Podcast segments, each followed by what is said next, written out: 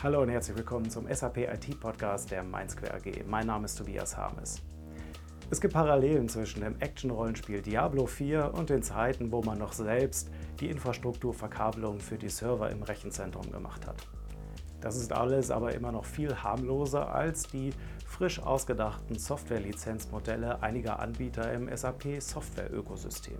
Wenn ihr dieser Tage von Höllengebunden lest oder hört, geht es sehr wahrscheinlich nicht um die fehlende Klimatisierung im Regionalexpress, sondern um den neuen Teil von Blizzards Action-Rollenspiel Diablo für PC und Konsole.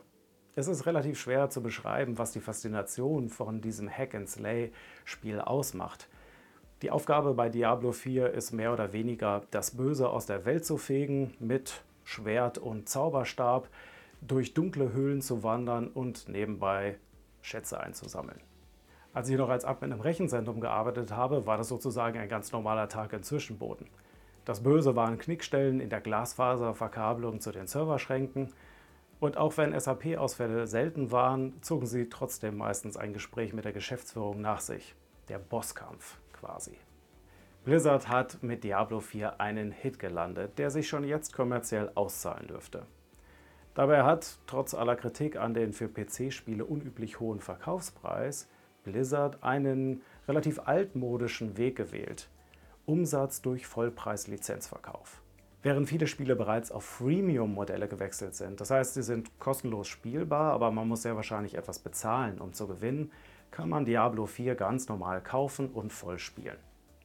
Wobei fairerweise bisher nicht offengelegt worden ist, wie viel Blizzard mit dem Shop für kosmetische Upgrades verdient.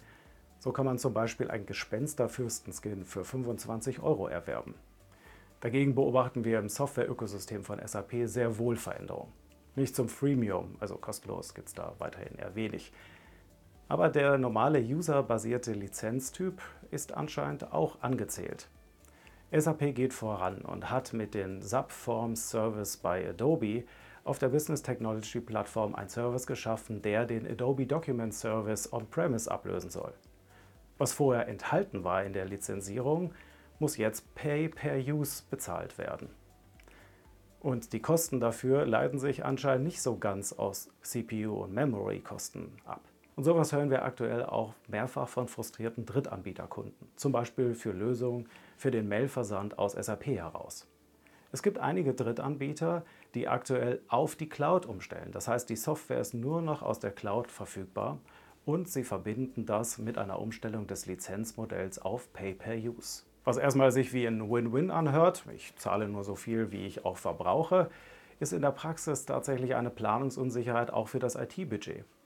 Was ist mit saisonalen Schwankungen? Was ist, wenn es mal technische Fehlkonfigurationen gibt oder wenn ich gar nicht in der Lage bin, eine Cloud-Anbindung eines Services bei mir durchzuführen? Einer der Cloud-Services, die wir schon lange bei uns einsetzen, ist Salesforce. Und bei Salesforce gibt es eine Balance zwischen ja, der fairen Nutzen von geteilten Cloud-Ressourcen und Preisplanbarkeit, und zwar durch API-Limits. Ich habe pro Tag eine bestimmte Anzahl von API-Aufrufen frei. Und wenn ich über alle User hinweg mehr API-Aufrufe brauche, dann wähle ich einen teureren Lizenztyp. Ich zahle also mehr pro User und pro Monat. Und das ist für uns sehr gut planbar. An dieser Stelle deshalb mein Appell, bitte, liebe Kolleginnen und Kollegen aus dem SAP Software Ökosystem. Wenn ihr auf die Cloud umstellen wollt oder müsst, dann bitte macht das kalkulierbar und fair lizenzierbar für alle. Ich möchte nämlich nicht neben Excel auch noch Power BI benutzen müssen, um eine Cloud-Kostenkalkulation aufzustellen. Bevor das passiert, schnappe ich mir lieber Taschenlampe und Messgerät und suche im Zwischenboden wieder nach abgeklickten Kabeln. Danke für die Aufmerksamkeit. Macht es gut, bis zum ah, eins noch. Äh, falls ihr da irgendwo einen Bewertungsbutton äh, seht, äh, gerne einen Daumen hoch oder ein paar Sternchen dalassen. Das würde mir helfen, die Reichweite in der SAP-Community noch weiter auszubauen. Vielen Dank dafür schon mal. Bis dahin.